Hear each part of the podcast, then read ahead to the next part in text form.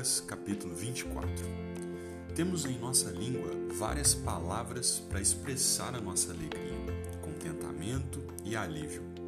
Aleluia é uma palavra bíblica para isto.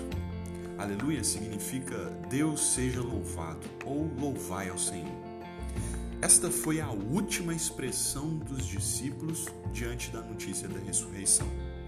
Quando as mulheres viram o sepulcro vazio, ficaram tomadas de perplexidade. Quando os discípulos ouviram a notícia, pensaram que era loucura. Depois, quando viram com os próprios olhos o sepulcro vazio, ficaram admirados. Não bastasse aqueles dois no caminho de Emaús, estavam cegos demais para ver Jesus ao lado deles. Quando todos os discípulos estavam juntos, não podiam acreditar e era mais fácil afirmar que estavam vendo um fantasma. Veja, irmãos, nosso coração é assim também. Vivemos como se a ressurreição fosse algo distante. Talvez, seduzidos pelos efeitos especiais do cinema, não expressamos toda a admiração que resulta em louvor a Deus pela ressurreição de Jesus. Alguns estão mais encantados com as megas produções dos cantores outros mais impressionados com a evolução da ciência, enfim, somos cegos em perceber que temos diante de nós o evento mais impressionante da história, a ressurreição de Jesus dentre os mortos. Mas essa ressurreição nos traz tantos privilégios que deveria nos deixar ainda mais ansiosos para dar louvores ao nosso Deus e Senhor Jesus Cristo. 1. Um, a ressurreição de Jesus anuncia que as Escrituras são verdadeiras. Tudo o que Deus disse é verdade e digno de confiança. Aleluia. 2. A ressurreição de Jesus anuncia a nova era, guiada pela Sua presença entre nós, por meio do Seu Espírito. Aleluia. 3. A ressurreição de Jesus nos concede uma missão anunciar o evangelho da graça de Deus a todos os homens, anunciar que há perdão disponível a todo aquele que crer em Jesus. Aleluia. Quarto lugar, a ressurreição de Jesus anuncia o único Deus vivo e verdadeiro, aquele que é digno de ser adorado e que nos concede verdadeira alegria. Aleluia. Louvai ao Senhor.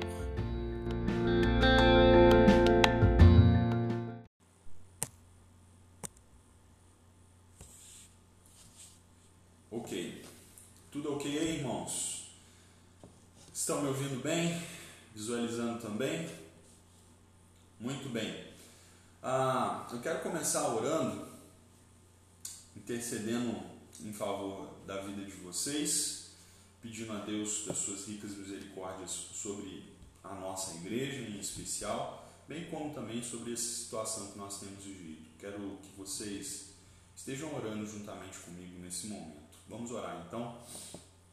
Senhor, nós buscamos a Ti em oração neste momento, revelando a nossa dependência que temos do Senhor. Nós somos fracos, somos pequenos, somos pó, mas sabemos que o Senhor é a nossa força, a nossa, a nossa segurança.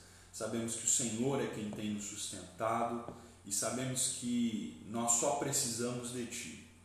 Essa crise, essa pandemia, esse vírus tem revelado a Deus que é que muito pouco pode nos fazer sensíveis, nos fazer temerosos, até mesmo ansiosos. Mas nós confessamos que temos um Deus forte e poderoso que sempre nos sustenta, que sempre nos guarda. E ó Deus, neste momento nós te pedimos que o Senhor se revele a nós de uma forma especial através da tua palavra, pelo seu Santo Espírito, nos fortalecendo, nos encorajando, nos dando a Deus o suporte necessário para suportarmos essa crise sem que vacilemos em nossa fé. Nós te pedimos, juntamente com todos os, uh, todos os santos, todo o teu povo, toda a tua igreja, reunida em toda parte do mundo, que este momento, Deus, de, de crise possa ser logo uh, passageiro possa passar e nós estejamos juntos novamente como povo de Deus, reunidos, adorando e benzendo o teu nome em comunidade. Senhor, nós te pedimos para que a tua paz, a tua misericórdia esteja sobre a vida de cada família, especialmente dos da nossa igreja, sobre as famílias de Ubá e de nosso país.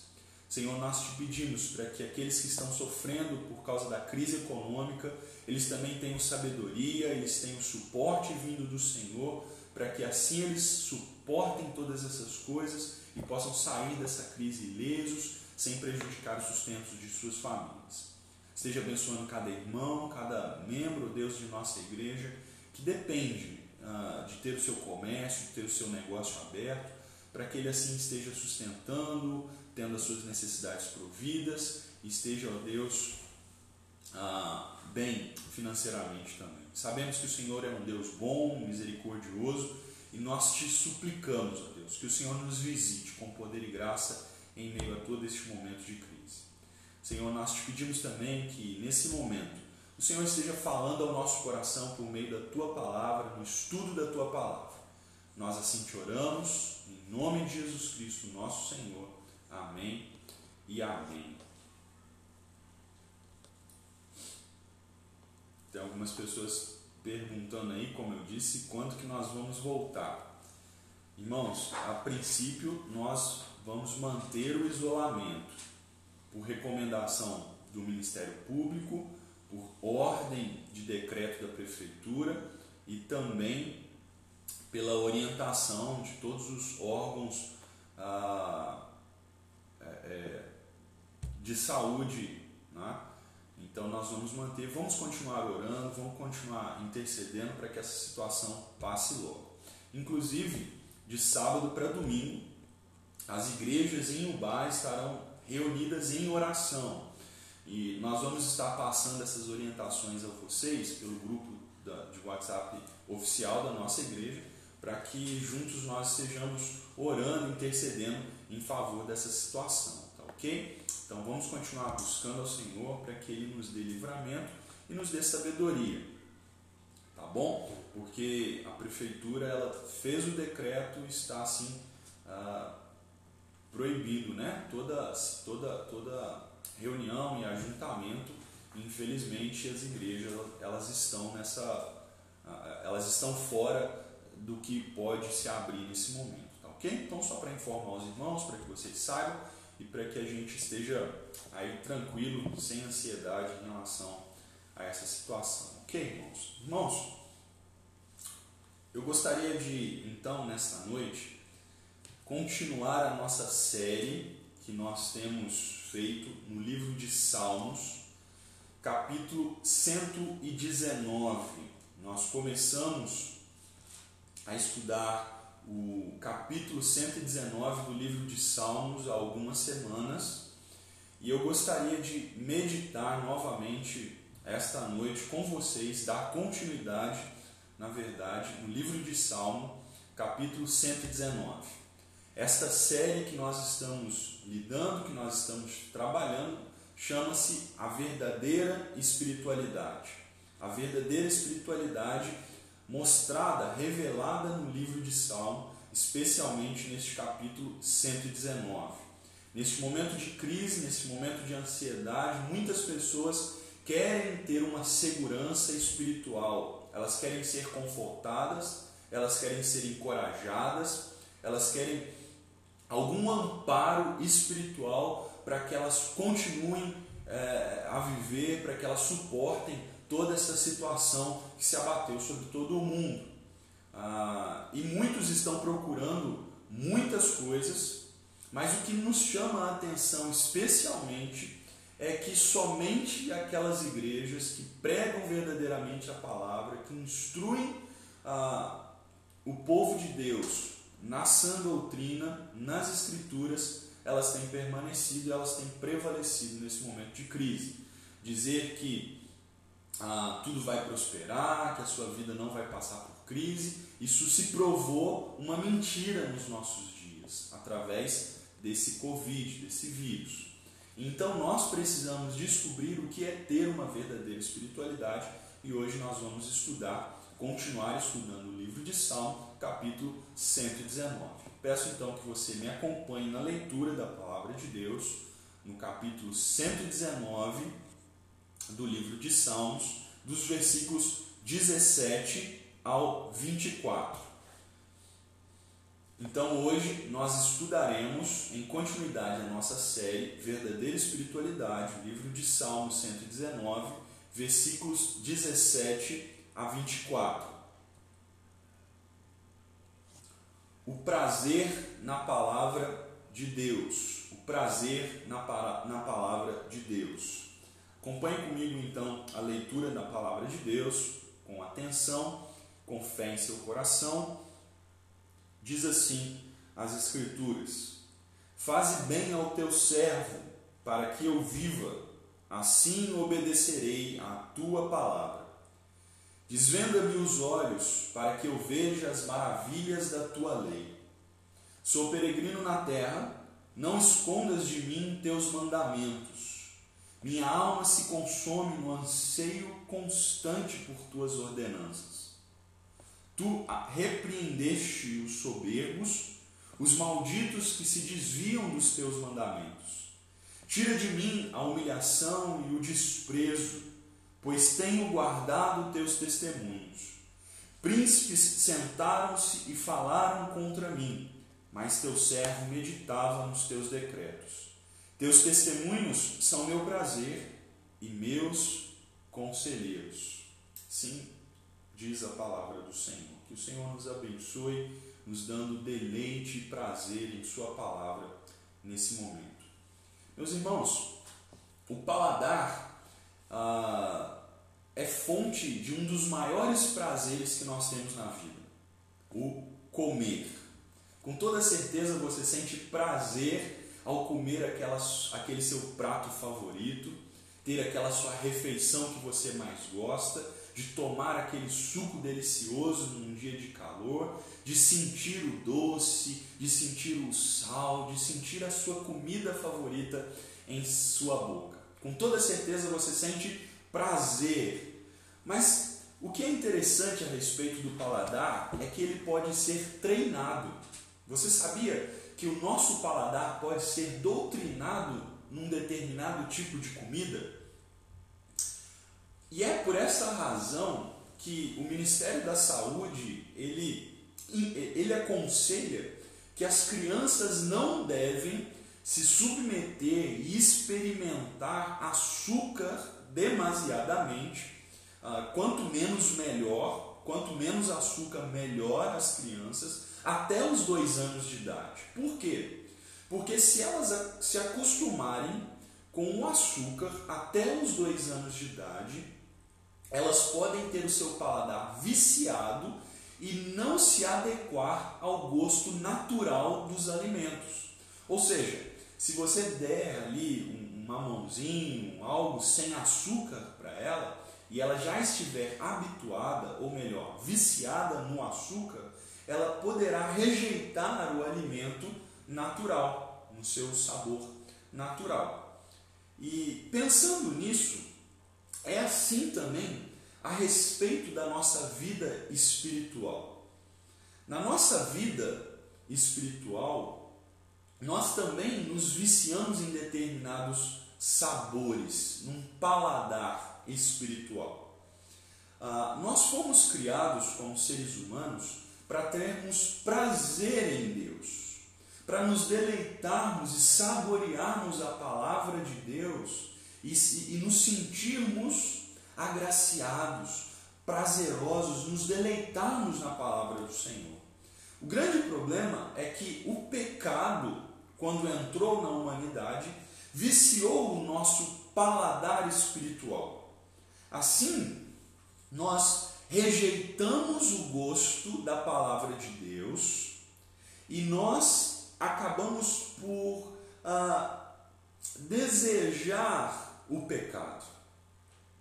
É por isso que nós sentimos aquela batalha por ler a Bíblia, por nos dedicar à palavra de Deus. É por isso que muitas vezes nós rejeitamos um tempo com Deus e preferimos qualquer outra coisa, porque o nosso paladar espiritual foi viciado naquilo. É, nós nos desviamos da nossa tendência natural de adorar a Deus e sentirmos prazer nele para sentirmos prazer nas coisas deste mundo, nas coisas deste tempo, especialmente no pecado. O grande problema é que o pecado é como aquele xarope que nós tomamos quando nós somos crianças. Sabe aquele xarope para um, um, um, antibiótico, né? aquele, aquele rosinha? Ele parece saboroso, a cor dele é bonita, ele tem até um cheirinho, num primeiro momento, uh, de morango, de baunilha. Mas aí, de repente, quando nós tomamos aquele xarope, quando nós tomamos aquele, aquele remédio, nós sentimos até um gostinho bom no começo, mas logo a nossa boca fica totalmente amarga. É assim no pecado. Nós, ele parece ser prazeroso, ele parece ter um gosto bom no começo, mas logo a nossa vida fica amarga porque nós o experimentamos. Irmãos, é exatamente isso que o salmista está nos mostrando aqui nesse Salmo 119. Como eu disse, ao longo do Salmo 119, ele estabelece o padrão de uma vida verdadeiramente espiritual, do que é ter uma experiência com Deus, do que é ser verdadeiramente íntimo e próximo de Deus, o que é uma verdadeira espiritualidade. Em meio a tantas vozes dos nossos dias, a meio, em meio a tantas opções de espiritualidade que nós temos nos nossos dias, nós nos encontramos com a palavra de Deus e descobrimos o que ela nos ensina sobre a palavra, sobre termos uma vida verdadeiramente espiritual. Nós começamos no Salmo 119, nos versículos 1 a 8, em que a, a palavra de Deus, a, a, a vida verdadeiramente espiritual, ela traz alegria. Nos versículos 9 a 16, nós descobrimos que é uma vida de pureza. Nós estudamos este, uh, este bloco dos versículos 9 a 16 na última vez que estivemos juntos. Mas agora, aqui nos versículos 17 a 24, nós descobrimos que a verdadeira vida espiritual é uma vida de prazer e de prazer na palavra de Deus. E o que nós vamos ver em resumo, neste salmo especialmente, é que o prazer na palavra de Deus nos ensina a rejeitar o engano do pecado. E nós vamos ver isso em duas sessões. A primeira delas é o prazer na palavra de Deus, dos versículos 17 a 20, e depois rejeitando o engano do pecado, nos versículos 21 a 24. Acompanhe comigo então o entendimento da palavra de Deus. Em primeiro lugar, nós aprendemos que nós devemos buscar o prazer na palavra de Deus, nos versículos 17 a 24. Se nós queremos ter uma vida verdadeiramente espiritual, nós devemos buscar o prazer na palavra de Deus. No versículo 17, o salmista faz um pedido. Que pedido é esse? Que Deus lhe faça o bem. A pergunta que nós temos que fazer, que nós precisamos fazer nesse versículo uh, ah, 17, é que tipo de bem é esse que o salmista busca? Alguns de nós estamos buscando a prosperidade, alguns de nós estamos buscando saúde, alguns de nós estamos buscando segurança, alguns de nós estamos buscando uma experiência mística com Deus. Mas o salmista está nos ensinando aqui que o bem que ele quer que Deus lhe faça é uma vida de obediência. Preste atenção no que ele diz: Faze bem ao teu servo, para que eu viva, assim obedecerei a sua palavra. O, o pedido que nós devemos fazer em, em voz ao salmista, no versículo 17, é que nós devemos viver uma vida de obediência. E este, meus irmãos, é o dilema do povo de Deus. Porque muito antes do salmo ter sido escrito, muito antes que o salmo fosse escrito, Moisés já havia deixado ao povo de Deus uma escolha que eles precisariam fazer. Eu quero mostrar para vocês essa escolha no livro de Deuteronômio, capítulo 30, versículo 15. Ah, não sei se você está abrindo ou não a sua Bíblia, mas você pode ir me escutando enquanto você vai tentando achar.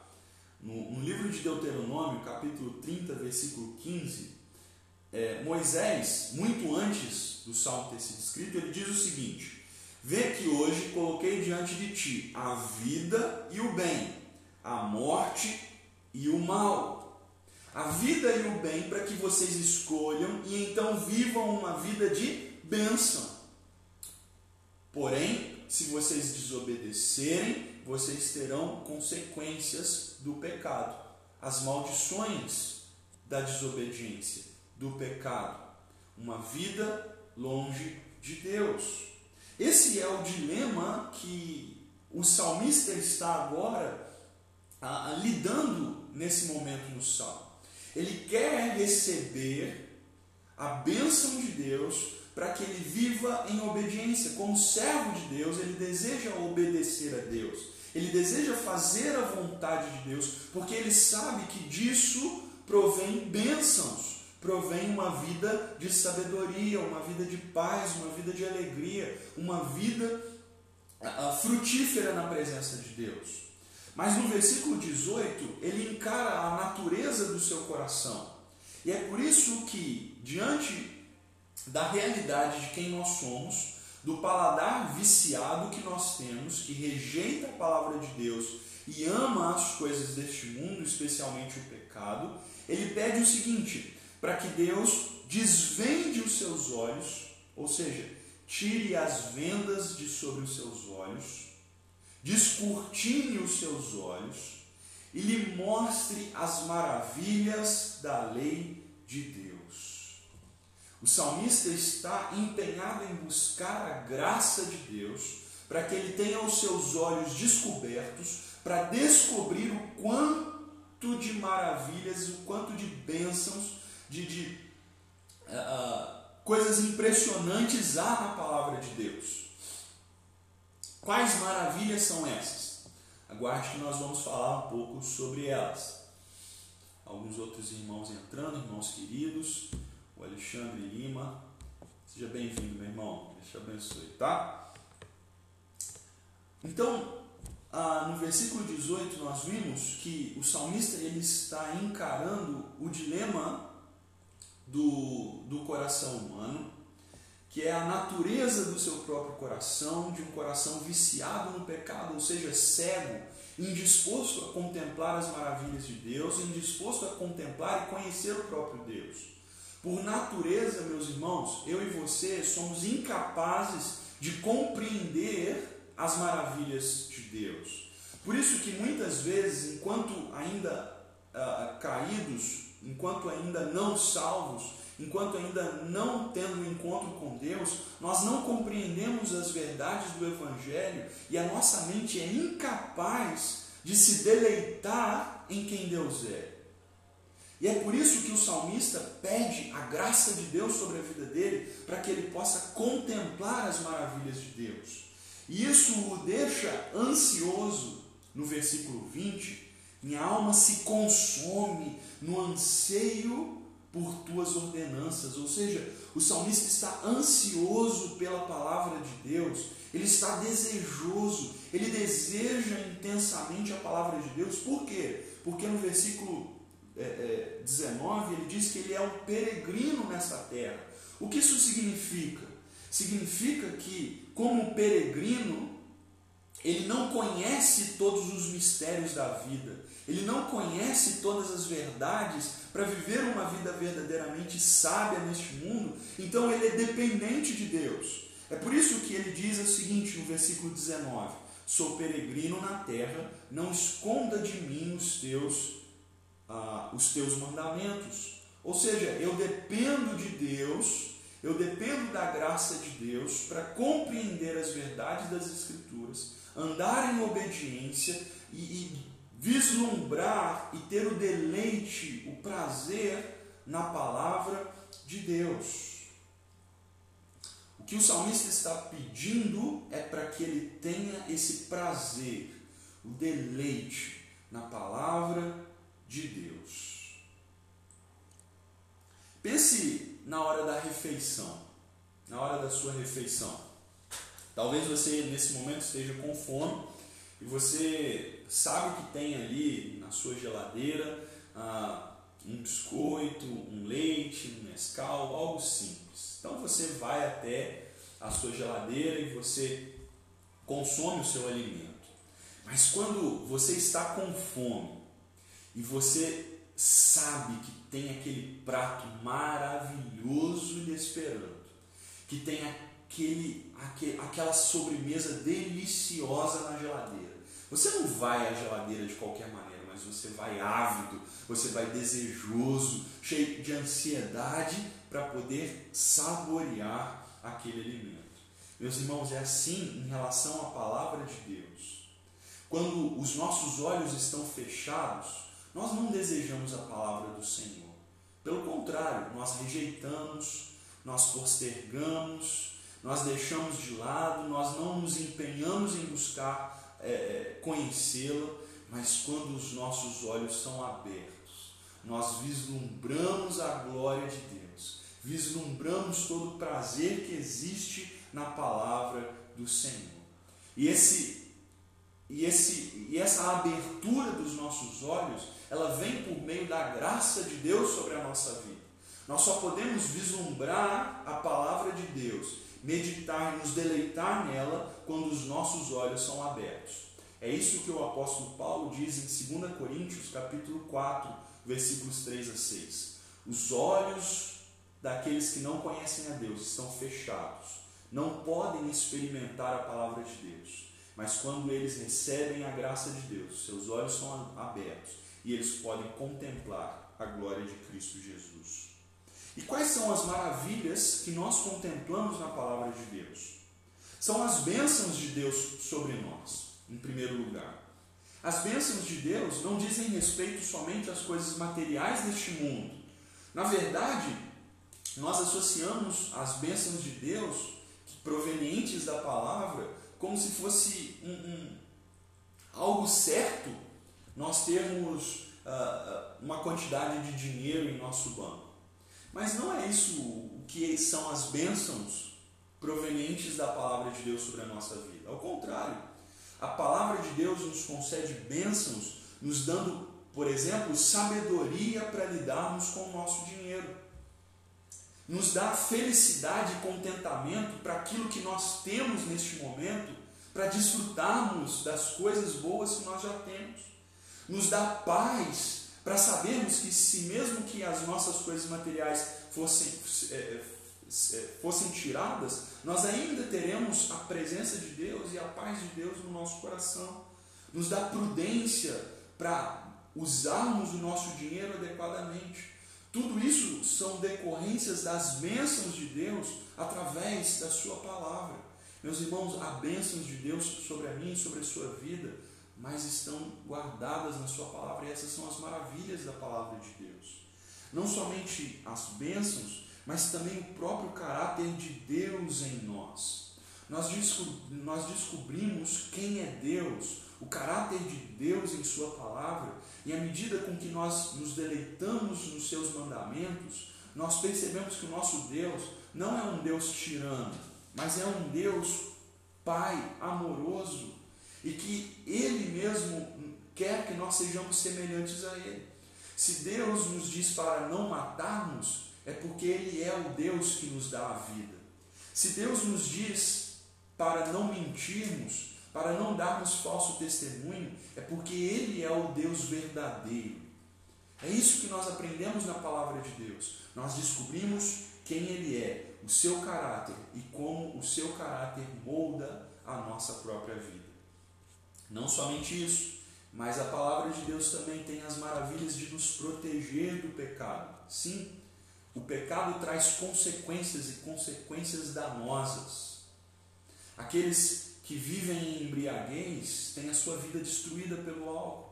Aqueles que vivem em mentira são levados a serem pessoas que não são acreditadas.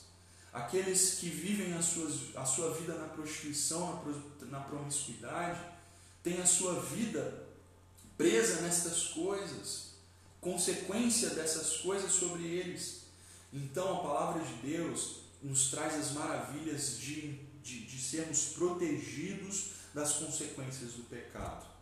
Mas o mais importante, as duas coisas mais importantes eu deixei aqui ah, como final. A palavra de Deus tem as suas maravilhas de nos tornar sábio para a salvação. É na palavra de Deus que nós encontramos a nossa salvação. É na palavra de Deus, por ouvir a palavra de Deus, que nós somos salvos do nosso pecado. Nós somos salvos porque na palavra de Deus nós nos encontramos com o nosso Salvador e Senhor Jesus Cristo. A palavra de Deus não é um livro qualquer, é um livro que nos leva a um relacionamento com Deus.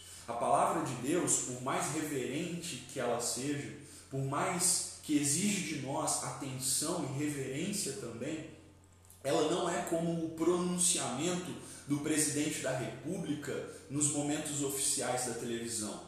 A palavra de Deus é como o nosso Pai, o nosso Senhor, falando ao nosso coração e nos trazendo vida por meio dela. Nós não ouvimos a palavra de Deus, meus irmãos, como o presidente da República fazendo seu pronunciamento, com atenção, com reverência, inquietude. Nós ouvimos a palavra de Deus com a mesma expectativa de nos encontrarmos com o nosso Senhor, de o conhecermos e nos deleitarmos nele. A palavra de Deus nos aponta o relacionamento com o nosso Senhor.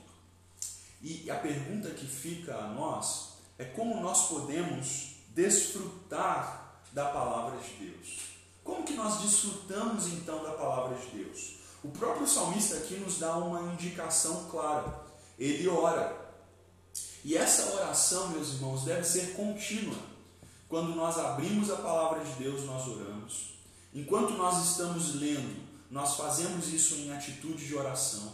Quando nós terminamos a nossa leitura, fechamos a nossa Bíblia, nós continuamos a orar pedindo a Deus para que Ele ilumine o nosso entendimento, aplique as Suas palavras em nosso coração e fixe a, a, as Escrituras em nossa mente, para que nós possamos continuar nos deleitando em Sua palavra. Então, todas as vezes que você fizer o uso da palavra de Deus, faça em atitude de oração. A palavra de Deus não está distante de você, mas faça isso em reverência e atitude de oração, buscando a Deus conhecer e orando como salmista: Senhor, desvenda os meus olhos para que eu contemple as maravilhas da tua lei. A palavra de Deus é maravilhosa e o que nós precisamos fazer é ter o nosso coração ah, descortinado para que possamos contemplar e saborear a palavra de Deus. Mas uma outra dica bem prática que eu queria dar a todos vocês é para que você torne a leitura, o escutar, o meditar da palavra de Deus em um hábito do seu coração. Sim, um hábito. Ah, fixar um horário, um objetivo de quantas páginas, de quantos capítulos da palavra de Deus irá ajudar você a, a criar esse hábito e esse deleite na palavra do Senhor. E enquanto você vai aperfeiçoando esse seu hábito, você vai aprendendo a retirar da palavra de Deus aplicações para a sua vida, exortações, encorajamentos, promessas, bênçãos, para que o seu coração se deleite cada vez mais na palavra de Deus. Eu me lembro muito, muito, muito mesmo ah, de um churrasco que eu fiz, que eu participei uma vez. O churrasco foi tão gostoso, mas tão gostoso, que eu me arrependo de não ter comido mais. E eu aguardo ainda o convite para esse próximo churrasco. Mas a palavra de Deus não é assim. A palavra de Deus está disponível a você, meu irmão, para que você se deleite nela. Em segundo lugar, então, para que nós tenhamos uma vida de deleite na palavra de Deus, uh, nós precisamos rejeitar o engano do pecado. Se em primeiro lugar nós aprendemos a buscar o prazer na palavra de Deus, em segundo lugar nós precisamos rejeitar o engano do pecado. Está aqui nos versículos 21 a 24. No versículo 21, o salmista diz o seguinte: ah, Façamos a leitura novamente.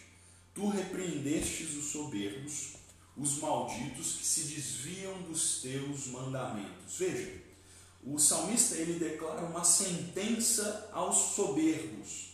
E quem são estes soberbos? Quem são estes orgulhosos, arrogantes? A palavra de Deus é bem clara quanto a estas pessoas. Estes soberbos são aqueles que ignoram a palavra de Deus.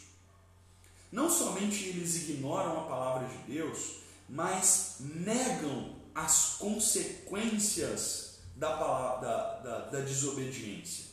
Eles ignoram a palavra de Deus e negam toda e qualquer consequência da desobediência proveniente da palavra de Deus. Mas além disso, o que eles fazem é zombar daqueles que guardam a palavra do Senhor, a lei de Deus.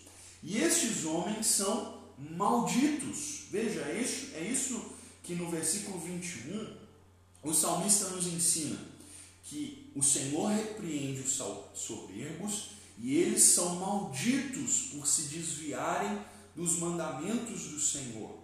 É por isso que no versículo 22 o salmista pede livramento destas pessoas, destes que se desviaram da palavra de Deus e agora estão humilhando, desprezando e zombando aqueles que guardam a palavra do Senhor. Veja no versículo 22 o que o salmista nos ensina: Tira de mim a humilhação e o desprezo, pois eu tenho guardado os teus mandamentos. Em suma, o que ele está nos ensinando aqui é o seguinte: olha, Senhor, existem pessoa, pessoas e homens maus que se desviaram da tua palavra, que ignoram as Escrituras, que negam as consequências danosas do pecado e zombam agora de mim por guardar a palavra de Deus. Eles querem é tirar o servo do Senhor dos caminhos da, da, da palavra, da Bíblia, das Escrituras. Essa é, meus irmãos, uma tensão constante no Salmo 119. Enquanto nós lemos o Salmo, nós percebemos que ah, o salmista está sendo tentado a se desviar dos caminhos do Senhor através desses homens malditos, desses homens que desprezam, que zombam, que humilham, que, que fazem com que o salmista ignore, tape os ouvidos à palavra de Deus e se volte aos seus conselhos. É por isso que no versículo 23, o salmista vai dizer que príncipes sentaram-se e falaram contra mim, mas teu servo meditava nos teus decretos. Ou seja, esses homens não são apenas soberbos, mas eles são poderosos, são príncipes, são pessoas da mídia, são pessoas que têm voz, são pessoas que ditam a, a, a cultura da sociedade, são pessoas que ditam as regras e como se deve viver. E são esses que devem ser ignorados, tapados, calados em, suas, em seus enganos do pecado. Ah, e como o salmista faz com que estes homens sejam ah, calados? O que ele está fazendo é rejeitar o engano proposto por esses homens maus. Esses homens estão tentando desviar o salmista dos caminhos do Senhor. Estão tentando influenciar através de zombaria, através de propostas indecentes, através de outros caminhos, este homem de Deus. E o que ele faz para não cair no engano do pecado? Veja aqui, ó. Está na sequência. No versículo 22, o salmista diz na parte B: Tenho guardado teus testemunhos. No versículo 23, ele diz: Mas teu servo meditava nos teus decretos. No versículo 24, ele diz que os teus testemunhos são o meu prazer e os meus conselheiros. Esses versículos, da forma como eles estão construídos, nos lembram exatamente o capítulo 1 do livro de Salmos. Bem-aventurado o homem que guarda, que anda, que medita na lei do Senhor. Esta proposta que o salmista está fazendo para que nós rejeitemos os enganos do pecado. Sabe quando você vai em uma festa e, e você e, eles te oferecem um refrigerante geladinho, espumante, bem gostoso, e você diz: Não, eu prefiro suco. Aí aquelas pessoas te olham meio desconfiados, te olham meio estranho, e elas começam a te oferecer: Não, bebe um pouco de refrigerante, bebe um pouco, bebe um pouco, prova só um pouquinho. E você começa a rejeitar porque você quer beber o seu suco, você quer ser mais saudável, você quer ter uma dieta mais aperfeiçoada, mais saudável. É exatamente assim que as pressões deste mundo nos fazem em relação à palavra de Deus. Elas querem nos dizer, é só uma provadinha. Experimenta aqui esse esse guaraná que é muito bom, mas te faz mal no final das contas. Mas nós precisamos guardar a palavra de Deus, meditar nela e termos nosso prazer na palavra do Senhor. Por quê, meus irmãos?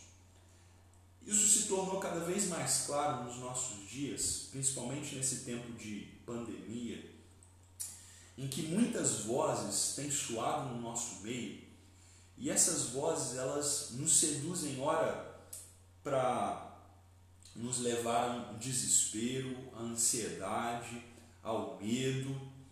E essas vozes vão falando ao nosso coração, à nossa mente, quase que por 24 horas do nosso dia, para que nós ah, não acreditemos nas palavras do Senhor. Até falsas profecias, não é? Aí nesse tempo dos nossos dias, são propostas como substitutos à palavra de Deus, falando o seguinte: olha, não crê só na palavra de Deus, não. Existe isso aqui ó, que, que, que vai acontecer. O, o, o, falso profeta vai ser revelado, o anticristo vai ser revelado. Isso vai trazendo angústia ao nosso coração medo ao nosso coração, ansiedade. Muitas pessoas começam a conjecturar a crise e começam a aumentar o, que está acontecendo, outras diminuem demais e a gente fica perdido. Nós somos leigos, nós não entendemos muito bem nem de economia, nem, nem das questões de saúde, dos vírus. Então essa pressão vai sendo, é, é, to, vai sendo imposta sobre a nossa vida e nós somos tentados a abandonar a palavra de Deus. Por quê? Porque para cada um destes sintomas que nós vemos nos nossos dias, de perplexidade, ansiedade, medo, angústia, depressão, é, é, desejos de morte, de suicídio, tudo isso existe uma resposta nas promessas da palavra de Deus. E se nós nos esquecemos das promessas de Deus, nós corremos o risco de ouvir as vozes deste mundo e viver conforme a cultura dominante. Porque, meus irmãos, a palavra de Deus ela é garantia, por exemplo, para a nossa ansiedade. Em Filipenses 4, 6, o apóstolo Paulo diz: Não andem ansiosos, e nos traz a resposta para nós não andarmos assim. A palavra de Deus nos dá sossego para a nossa perturbação. João 14, 27. A palavra de Deus traz segurança para o nosso temor, para o nosso medo. Lucas 12, versículo 32. A palavra de Deus nos dá força e coragem para o nosso desânimo. João 16, versículo 33. Estas são palavras que deveriam estar na nossa memória, para que nós usássemos todos estes recursos da palavra de Deus neste momento de crise. Meus irmãos, não adianta nós fazermos é, jejum, oração, qualquer coisa que seja para solucionarmos essa crise, se nós nos esquecemos da palavra de Deus. O jejum, a oração, essas práticas coletivas, espirituais nesse momento são muito boas, mas a palavra de Deus ela vai garantir com que o nosso coração seja blindado de toda essa pressão que existe no nosso tempo então nos desviemos e no final da crise nós estejamos completamente desolados.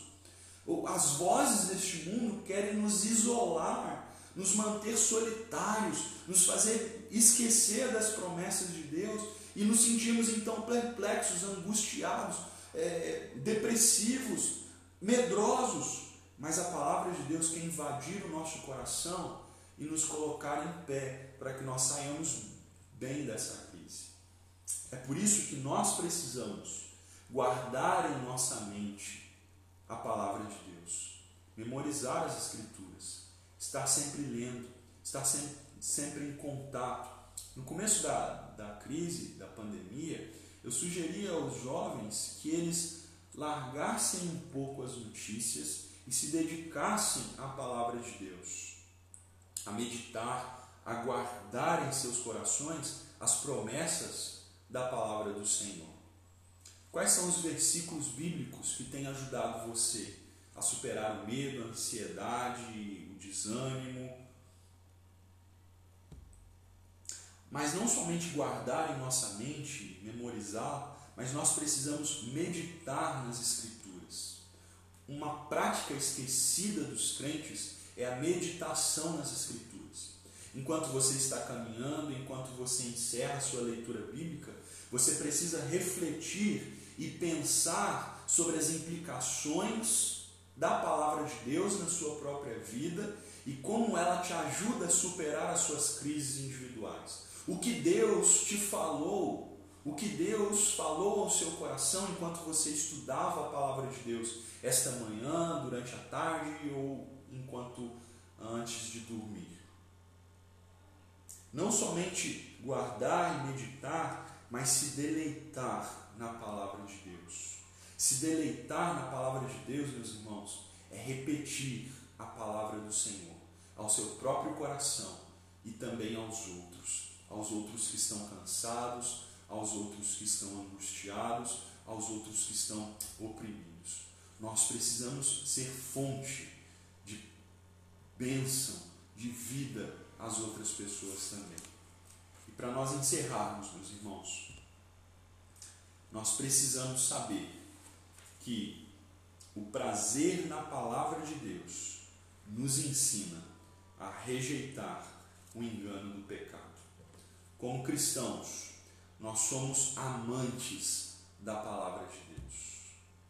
Nós nos deleitamos em ouvir, em meditar, em ler tudo que diz respeito às Escrituras Sagradas.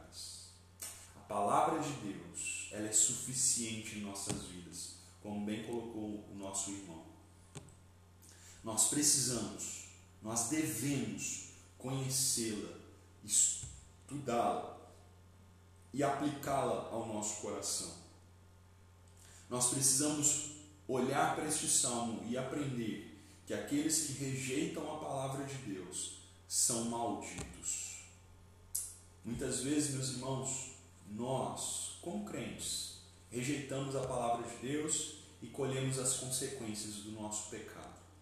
Mas nós precisamos nos voltar à palavra de Deus e descobrir toda a bênção por trás da santa palavra do Senhor. No Éden, a sedução da serpente, do diabo, foi a mesma que acontece nos nossos dias. O diabo tentou seduzir o homem e a mulher, dizendo que a palavra de Deus, aquilo que Deus havia ordenado, não era benção, não era suficiente, que eles poderiam achar descanso, achar conforto, achar encorajamento, achar vida por eles mesmos. Mas não é isso que nós aprendemos da palavra de Deus, ao contrário. Jesus Cristo veio a este mundo como palavra encarnada de Deus para sofrer as consequências do pecado. A maldição do pecado veio sobre ele, para que assim, morrendo naquela cruz e ressuscitando ao terceiro dia, eu e você pudéssemos vislumbrar todo o prazer e o deleite na palavra de Deus. O que Deus quer nos ensinar através deste salmo é que nós precisamos nos deleitar e ter prazer na palavra de Deus. Que Deus possa nos abençoar e Cristo Jesus possa ser conhecido do nosso coração todas as vezes que nós lemos a palavra de Deus. Quero orar com você mais uma vez. Senhor, nós estamos diante da tua palavra e confessamos que muitas vezes o nosso coração rejeita a tua palavra e nós nos sentimos mais distantes do Senhor. Nós às vezes até sentimos preguiça, desconforto, pressa para nos debruçarmos diante da tua palavra. Mas que como servos do Senhor, nós achamos, nós achemos deleite, prazer na tua palavra, Senhor. Que o Senhor nos ajude e que o Senhor possa iluminar o nosso coração, para que todas as vezes que nós formos abrir a tua palavra, nós achemos esse deleite maravilhoso que vem do Senhor. Nós te agradecemos por isso, em nome de Jesus. Amém. Amém, meus irmãos? Mais uma vez, foi bom o tempo que nós estivemos juntos aqui. Ah, nós vamos, nós gravamos o áudio da mensagem, nós estaremos divulgando aí na nossa, no nosso grupo da igreja, tá bom? E assim você pode compartilhar com as pessoas é, que você conhece e talvez ouvir de novo, uh, meditar mais um pouquinho na palavra de Deus, tá bom? Irmãos, já estamos acabando aqui o nosso tempo.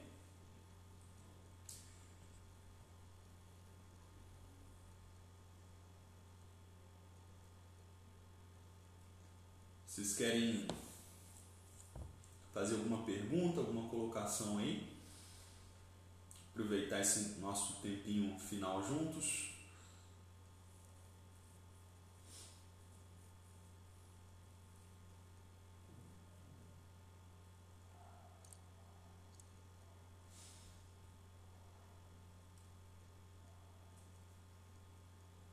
Muito bem.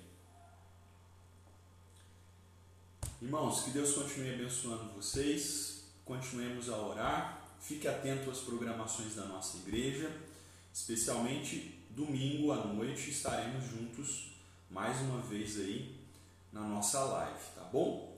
E enquanto isso, a gente precisa fazer dessa forma, por recomendação, por força do decreto municipal, respeitando as autoridades, cuidando também ah, da saúde dos nossos irmãos, tá bom? Então, que Deus possa te abençoar, que Deus possa guardar você, aqueles que precisam voltar a trabalhar, que já começar, uh, começou aí, né, progressivamente a partir de hoje, que sejam abençoados e que Deus possa guardar vocês, tá bom? Paulinha, depois você me pede aí no, no WhatsApp os textos. Vamos encerrar aqui porque está acabando, tá bom? Gente, um grande abraço. Que Deus os abençoe, que Deus os guarde, que Deus fortaleça cada um de vocês. Amém. Deus te abençoe.